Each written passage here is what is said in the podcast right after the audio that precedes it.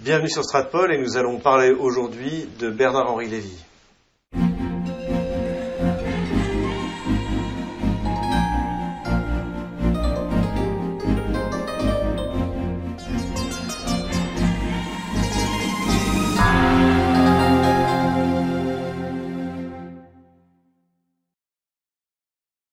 Bonjour Slobodan Despot. Bonjour euh, Xavier. C'est notre troisième entretien, donc je rappelle pour nos auditeurs que euh, vous êtes euh, éditeur, écrivain. Euh, vous avez d'ailleurs écrit Le Rayon Bleu, qui est un roman d'espionnage euh, à contenu géopolitique, hein, on peut le dire. Euh, et vous êtes également le euh, rédacteur et, et, euh, éditeur de La Lettre Antipresse, donc, qui est une lettre euh, d'information dont on verra le lien, euh, je mettrai le lien dans les commentaires de, de cette vidéo auquel je vous recommande de vous abonner. Lettre d'information basée en Suisse. Donc qui dit, Basée ce qu'elle- en Suisse. qui raconte ce qu'elle veut. Voilà, elle raconte ce qu'elle veut. Et d'ailleurs, oui, j'oubliais euh, de repréciser que vous êtes euh, citoyen suisse d'origine serbe. Voilà. Euh, et en fait, là justement, on va parler, on va parler de la Suisse et plus particulièrement de la télévision suisse, puisque euh, il y a euh, une semaine de ça, euh, vous avez fait un débat euh, sur la, la question des gilets jaunes et de l'Union européenne, hein, en fait, euh, euh, sur la, la chaîne suisse qui s'appelle. La radio-télévision suisse, euh, première, première suisse. chaîne, oui. Voilà, on mettra le lien, euh, le, le lien pareil en, Et, vous vous en êtes pris à Bernard-Henri Lévy. Euh, alors c'était pas la première fois que vous en preniez un intellectuel français. Je me souviens d'un épisode qui avait été assez drôle. Euh, c'était à l'époque dans l'émission de, de Tadei.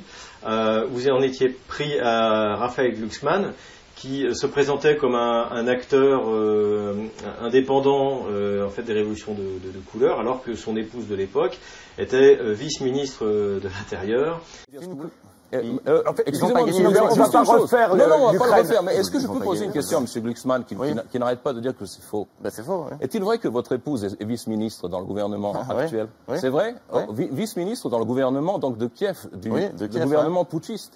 Il est normal. putschiste, mais de quoi vous me parlez Le gouvernement qui a renversé le gouvernement élu. Donc nous savons que votre épouse fait partie du gouvernement de, de Kiev. Oui, qui On est- est bien eh, d'accord. Mon épouse qui est géorgienne, qui a participé aux révolutions. Non, il, euh, il paraît que maintenant elle a la nationalité. Ouais, elle a pris la nationalité. on va pas faire un débat sur-. Donc sa femme, qui est passée de ministre de l'Intérieur en Ukraine, fait partie de cette espèce de, de, de, de- on va dire, de- d'international du gauchisme, euh, qui après avoir vaillamment servi en Géorgie, va servir en, va servir en Ukraine. euh, sous le, le- le gouvernement donc, qui avait été mis en place par euh, Petro Poroshenko. Donc vous l'aviez également, euh, vous l'aviez également, euh, vous l'aviez pas loupé, on peut le dire. Mais bah, je, vais, vous contester tout de suite. Je m'en suis pas pris plus, je m'en suis pas plus pris à Bernard Lévy qu'à Raphaël Glucksmann. Dans le cas que vous rappelez de, de Glucksmann, j'ai été étonné dans ce débat à ce soir ou jamais euh, que le personnage lui-même ne déclare pas son énorme euh, conflit d'intérêts. S'il l'avait déclaré tout seul, Il était lié par sa famille. euh, ben, il avait une épouse qui, travaillait pour le gouvernement dont il était en train de faire la promotion dans une émission, de la- dans un débat de la télé française. Donc la moindre des choses, c'est de dire, ben, je, ne- je ne parle pas de manière totalement neutre euh, et, et- et- et, comment dirais-je, libre. Et euh, manifestement, il a été très désarçonné par le fait qu'on lui rappelle, qu'on lui rappelle que, que sa femme travaillait pour le gouvernement putschiste. Et d'ailleurs, il y a eu un, un petit lapsus. J'ai dit, c'était bien, elle travaille bien pour le gouvernement putschiste. Il a dit oui, puis après il a dit, il s'est repris. Il a dit, ah non non, non pas putschiste. Voyons, voyons. Parce que là, là, contrairement Voilà. aux Gilets jaunes, c'est une révolution démocratique. Ça, c'est une, c'est une révolution démocratique, voilà. Euh, N'est-ce pas euh, euh, selon, ce- selon qui vous êtes et pour qui vous travaillez, vous pouvez casser des vitrines ou casser des gueules, ou alors vous devez vous tenir, l'inatisme démocratique. En fait. voilà, euh, ou alors vous devez vous tenir à, à carreau. Donc euh, j'imagine que le même Monsieur Glucksmann doit, doit désapprouver. Je ne sais pas ce qu'il ce qu'il a pu dire sur les, sur les gilets jaunes, mais j'imagine qu'il doit Bah les considérer a- comme des gens très violents. Il a même lancé une liste de gauche, sous sa direction, Voilà. forcément, pour sauver l'Europe. Ah bah oui, euh, je pense que je pense qu'avec une liste lancée par Monsieur Glucksmann, l'Europe euh, l'Europe est sauvée, oui. Donc, et vous en êtes pris, euh, je veux revenir, re- euh, revenir, Oui. euh, donc euh, de manière un peu plus, plus précise, parce que j'ai ma petite idée derrière la tête, comme vous l'avez compris. Euh, ce que je voudrais faire, c'est un peu aussi une critique des intellectuels français. Vous en êtes, vous avez, euh, vous êtes moqué de Bernard Lévy de manière assez, assez fine en disant que euh, finalement, il serait bon, si vous voulez devenir un, en gros un, un vrai euh, révolutionnaire, en gros, de descendre dans la rue avec les gilets jaunes, parce que pour l'instant, c'est pas un œil euh, qu'il a risqué, mais, euh, mais d'une tarte à la crème. Et Monsieur Lévy, j'ai juste une recommandation à vous faire. Vous, vous, cherchez une stature de sauveur, une- de rédempteur. Mais enfiler un gilet jaune. J'ai passé l'âge de me chercher. Vous, voulez combattre la dictature, enfiler un gilet jaune. mais Karl Lagerfeld l'a déjà fait, il ne va pas en plus s'y mettre. allez prendre la tête d'une vraie manifestation, on vous tirera dessus à balles réelles, fustel en caoutchouc, vous ne risquerez que de perdre un œil. Et à ce moment-là, vous entrerez enfin dans l'histoire comme vous rêvez de, le faire. Parce que jusqu'ici, vous n'avez pu, prendre que des tartes à la crème. Réponse de Bernard Aurélie Et euh, je pense que vous faisiez allusion à ces moments assez, assez pathétiques dont dont on voit beaucoup dans les, réseaux sociaux, ce qui a commencé en, Yougoslavie, où on voit en train de donner une interview, on a l'impression qu'il est sous bombardement, alors qu'en fait il a, juste entendu un coup de feu claquer, il a les ont, qui ont commencé à flageoler. Ensuite, on l'a vu en Libye, euh, on l'a vu essayer donc euh, de, se faire passer pour un héros. Et finalement, en fait, ce que vous êtes en train de nous dire en lisant cette remarque, c'est que les intellectuels français sont lâches. Mais les, je, je, ne vais pas parler d'une catégorie. Je dis que tout simplement, euh, le cas de Bernard-Henri Lévy, chez moi, ne, ne soulève qu'une sorte de compassion. Euh, vraiment, euh, je, je, parle sans ironie, euh, c'est-à-dire que c'est quelqu'un qui, toute sa vie, par tous les moyens, que ce soit la philosophie, l'activisme politique de, de, ses débuts, je crois qu'il était maoïste, je ne sais pas quoi. Je suis né en 1948 à Bénissaf, en Algérie. J'avais 20 ans en 1968 et je tiens, aujourd'hui comme hier, l'épopée maoïste comme une des plus grandes pages de la récente histoire de France.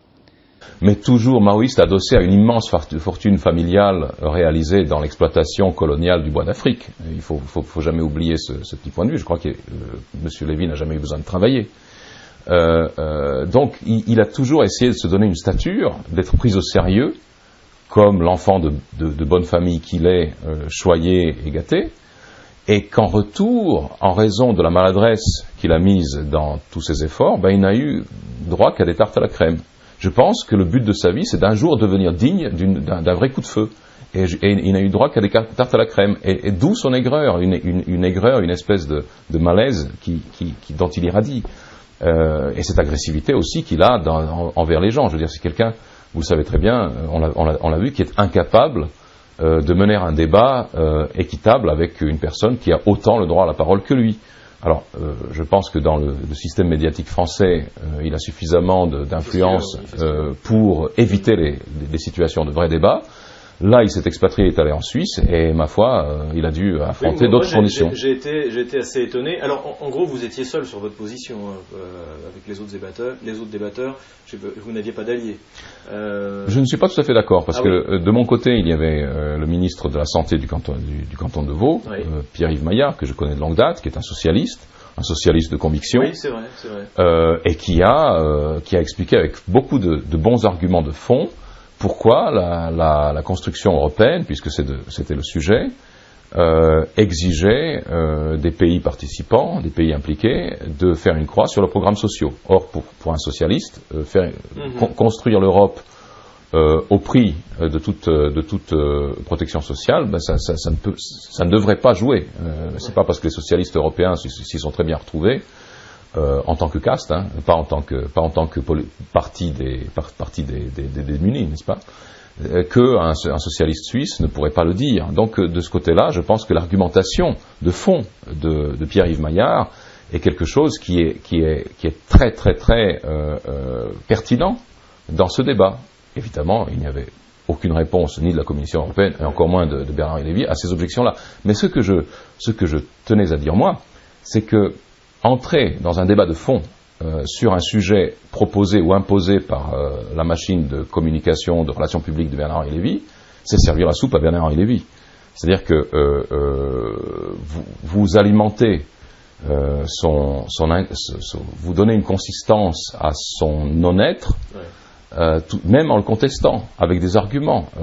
il sera très content de dire, ah vous voyez, en Suisse, un ministre m'a répondu que, etc c'est faire trop d'honneur à quelqu'un qui euh, ne cherche qu'à assouvir un problème personnel. La, pensée, la pensée Bernard Lévy, en fait, elle n'existe pas. Euh, elle a peut-être existé. Elle a existé. Il a quand même. S'il était maoïste?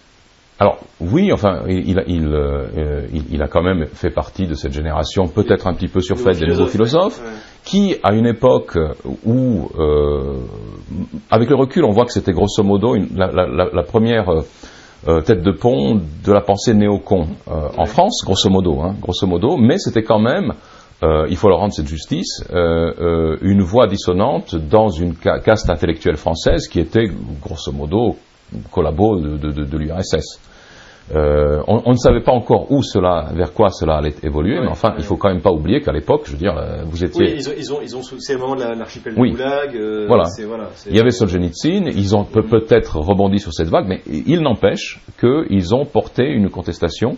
Il faut leur, leur rendre cette justice de l'Union soviétique. Mais si vous, vous voulez parler des, des, des, intellectuels français en général, ce qui, ce qui frappe, euh, on, on, se rappelle des débats Sartre-Aron, il y a Sartre-Aron-Camus, c'est que euh, l'intellectuel français adorait avoir tort.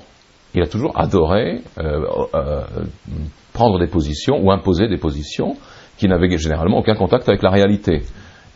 toute une génération s'est identifiée dans, dans, Sartre et ses, et ses, errances, et très peu de gens ont suivi le bon sens un petit peu ennuyeux de Raymond Aron, n'est-ce pas? Et, et, malheureusement, la France euh, n'exporte pas que des grands vins et des très bons fromages, elle exporte aussi cette catégorie d'intellectuels. Parce que, pareil, on revient à Yannick voilà. Jaffé, les Derrida, euh, Foucault, etc. Alors il y a d'un côté, euh, effectivement, une espèce d'approche euh, cynique ou, ou, ou excessivement euh, agnostique de la réalité. Dire, c est, c est, ben, ça, c'est l'héritage de, de, de, Descartes. Euh, moi, je pense que si vous, si vous, poussez le cartésianisme dans ses derniers retranchements, vous arrivez à, du machinisme, vous arrivez à, la négation de tout, vous, arrivez à un grand mécanisme d'horloge dont vous ne savez ni qui, est le maître, ni à quoi il sert. Donc euh, ce sont des, enfants, à mon avis, tout à fait légitimes de la révolution intellectuelle française qui a commencé euh, avec, euh, l'époque classique ou, la Renaissance. Ça, ma foi, ben c'est une contribution de la France à la civilisation occidentale, la civilisation chrétienne, qu'elle a aussi construite par l'autre bout, par le bout de la spiritualité, la grande philosophie, la grande littérature, la grande poésie. Mais il y a aussi ce, courant-là.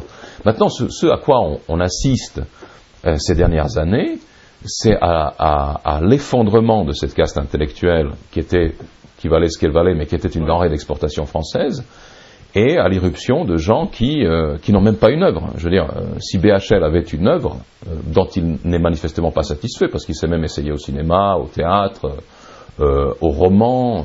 On, soupçonne quand même de ne pas écrire lui-même ses livres. Enfin, l'affaire Botul a montré que, ou en tout cas, il l'avait mal relu. Il, il peut-être qu'il il, il, relit mal ses, ses épreuves parce qu'il n'a pas le temps. Il voyage beaucoup, il est, il, est, il est engagé dans beaucoup de, de causes à la fois. Donc il, n'a pas le temps. Il n'est pas comme, comme il n'est pas comme Balzac à, à, travailler 18 heures par jour sur ses manuscrits. Dans le gueuloir, euh, voilà. à gueuler ses livres. Mais enfin, c'est un écrivain moderne. C'est un auteur moderne. Ce n'est pas, ce n'est pas un, un, un, un, dinosaure de cette époque-là. C'est pas un artisan. Euh, donc euh, on on peut pas lui reprocher de privilégier sa carrière, euh, disons, d'agitateur à sa carrière, à son, œuvre de fond. C'est un choix qu'il a fait. Euh, qui, ne semble pas le satisfaire. Je, pense qu'il est toujours à la, quête, il a la nostalgie d'une véritable œuvre, d'une véritable contribution au, débat ou à la, vie politique de ce pays et du monde. Mais bon, il est, il est comme ça. Enfin, il a une œuvre. Tandis que vous avez une, derrière lui des gens qui viennent par je ne sais quel jeu de. On en parlait, Glucksmann voilà, 10. Voilà. Il n'y a, a, rien. Ben, il y a. Je ne sais pas, il faut, il faut trouver. Ben, il y a, oui, enfin, il, y a, il a écrit un bouquin. Il faut vous dire que tout, tout, tout, va mal. Euh, que, que, voilà, le... Oui, mais enfin, on est, on est frappé, on est frappé de la, du simplisme de, des oui, idées. Voilà, ça, en fait, la, pour moi, l'aboutissement, c'est Marlène Schiappa. Là. Euh, oui, là, on a. Là. Mais elle a le pouvoir. Elle a le pouvoir. Elle a. Je pense qu'elle est. C'est une espèce de. Elle, elle, elle, côté très post-adolescent. Finalement, c'est ça, en fait, la, le, le, le, ce que, ce que, ce que le, le, système globaliste voudrait avoir, en fait, à la tête des États, c'est ça. De trois idées euh, fortes, modernes, comme euh, l'antiracisme, le, féminisme. Euh, ce ne sont déjà plus des idées, ce sont des slogans. Ce sont des slogans, oui. Parce que, on, dans, dans, le cas que vous, que vous invoquez, euh, Madame Schiappa, il me semble qu'il y a une certaine dissonance entre entre sa vie, c'est les, les, slogans qu'elle invoque, oui, oui, oui. Les, les, mémoires qu'elle publie, enfin c'est quelque chose, on ne sait pas, c'est un magma. Euh, personne ne se, tente, ne se, sent tenu par, euh, par ses idées ou ses positions de principe, personne, personne ne se sent obligé d'accorder sa vie avec, euh, avec, ses, avec ses proclamations. Donc euh, c'est un, un monde frivole.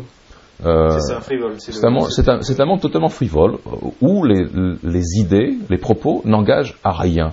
Ce ne sont que euh, des outils ou des, des, des, signaux de prise du pouvoir. Nous, je, je, je, parle, je raconte n'importe quoi, c'est parce que j'ai le pouvoir de le faire.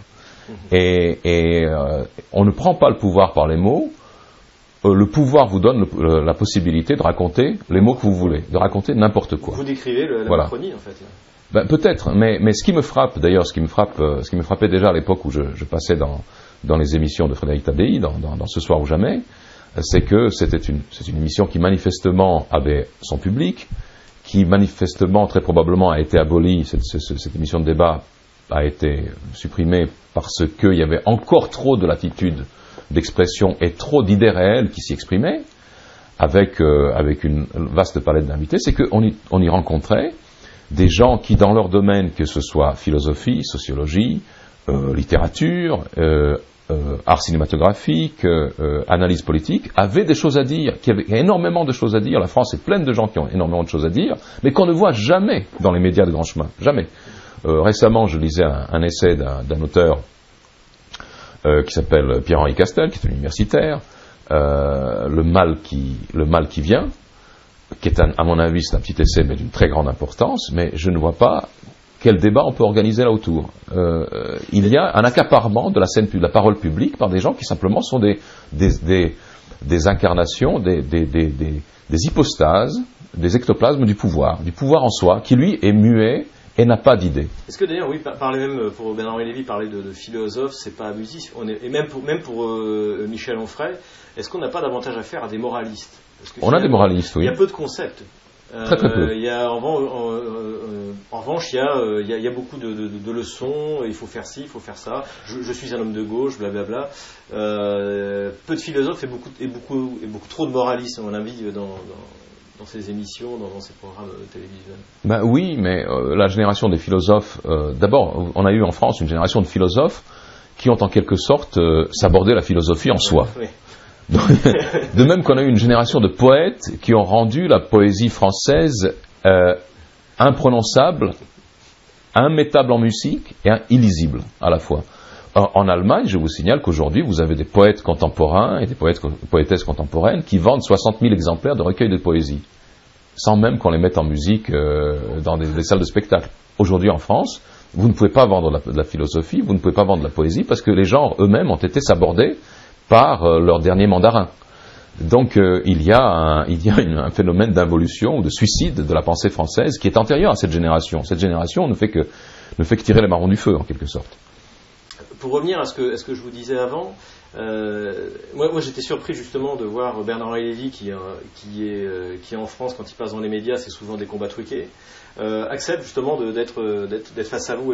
vous. le connaissiez? Comment est-ce qu'il est, en, dehors des plateaux, après les plateaux? Est-ce qu'il vous en a voulu de l'avoir moqué euh, comme vous l'avez fait? Est-ce que alors d'abord, il n'a pas eu l'air de, m'en vouloir. Il m'a, à la fin de, l'émission, il m'a même dit je vais vous envoyer une, invitation pour mon pour mon prochain spectacle parce qu'au fond, il était venu sur euh, le plateau de, la télévision pour faire la promotion de sa tournée euh, théâtrale. Europe, c'est ça Looking for Europe. Ah oui, oui, oui. Alors ce que ce que je lui ai dit d'abord, c'est enfin est-ce que c'était vraiment opportun? D'intituler en anglais une opération de sauvetage de l'Europe alors que les Anglais viennent justement de claquer la porte. Est-ce qu'il n'y avait pas une autre langue pour euh, Est-ce qu'on est n'aurait pas pu éventuellement euh, lancer la chose en français pour que les gens se souviennent que la France existe au sein de l'Europe? Nous, nous, nous, nous, nageons dans l'abstraction. Regardez nos deux interlocuteurs en face de moi. Vous, vous faites partie d'une organisation qui s'appelle We Europeans, c'est ça? C'est juste. Hein. Et vous, Monsieur Lévy, signataire d'un appel. Et vous, Monsieur Lévy, vous montez une pièce, conférence, film, plateforme qui s'appelle Looking for Europe. Donc vous deux, vous utilisez la langue du pays qui a sabordé l'Europe et qui vient de la quitter. Vous n'avez pas une autre langue pour parler de l'Europe? Mais enfin bon, c'était une petite blague. Mais non, c'est quelqu'un qui, mis à part qu'il finit tout très rapidement par arriver au point Godwin, vous assimile à, la peste brune.